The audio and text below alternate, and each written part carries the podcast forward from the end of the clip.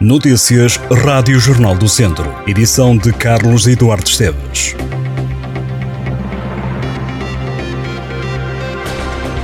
Ficou em prisão preventiva o jovem de 22 anos que é suspeito de ter ateado um incêndio florestal no Conselho de Oliveira de Frades no início da semana. O homem foi esta tarde presente a tribunal após ter sido detido pela PJ em colaboração com a GNR.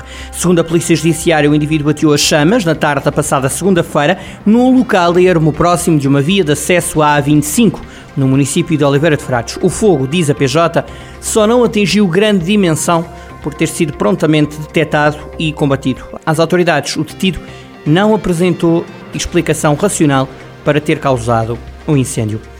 Entretanto, esta sexta-feira, o Ministro da Administração Interna, José Luís Carneiro, classificou como cada vez mais exigentes e complexos os incêndios florestais em Portugal, deixando uma palavra de homenagem e de solidariedade aos agentes da Proteção Civil. O Ministro da Administração Interna deixou ainda uma palavra de solidariedade e de apoio aos autarcas e comunidades afetadas pelos fogos. No decorrer do discurso, José Luís Carneiro enalteceu o papel da GNR e dos bombeiros no combate aos fogos, sublinhando que dão o melhor de si para defender e proteger o património ambiental, a biodiversidade e a vida humana.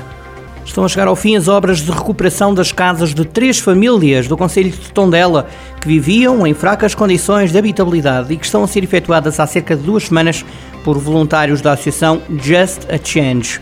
Os trabalhos de reabilitação das moradias querem oferecer condições dignas de habitabilidade a três agregados familiares de três freguesias do Conselho: Caparrosa, Santiago de Besteiros e Campo de Besteiros. No terreno, desde o dia 15 de agosto, estão 35 jovens voluntários divididos pelas três localidades. Em Caparrosa, o projeto social está a ajudar a construir um novo lar para uma família constituída por três pessoas, um casal de 49 anos, e de 50 anos e o filho de 22. Em Santiago de Besteiros está a ser ajudada uma mulher de 50 anos, em Campo de Besteiros uma idosa de 82 anos com o filho de 50. O Jornal do Centro acompanhou esta manhã as obras em curso na habitação de Caparrosa. O artigo está para ler em jornaldocentro.pt. Os bombeiros voluntários de Oliveira de Fratos e algumas empresas do Conselho estão a ser abastecidas por águas brutas para libertar a rede municipal para o consumo doméstico. O vice-presidente da Câmara de Oliveira de Frades, José Lima, explica que esta água está a ser retirada na localidade de Destriz, no Rio Alfosqueiro, de uma zona mais límpida e que no futuro mais empresas podem ser abastecidas por água fora da rede municipal.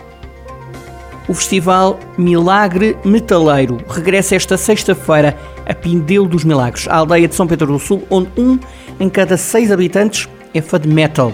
O festival, que esteve parado dois anos por causa da pandemia, regressa com mais um dia de concertos e um cartaz maioritariamente internacional, numa proporção que vai do hard rock ao heavy metal, com atenção a bandas com foco na melodia e na harmonia e que tragam animação.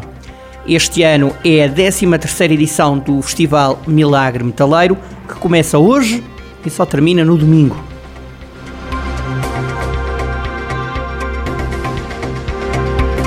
Estas e outras notícias em jornaldocentro.pt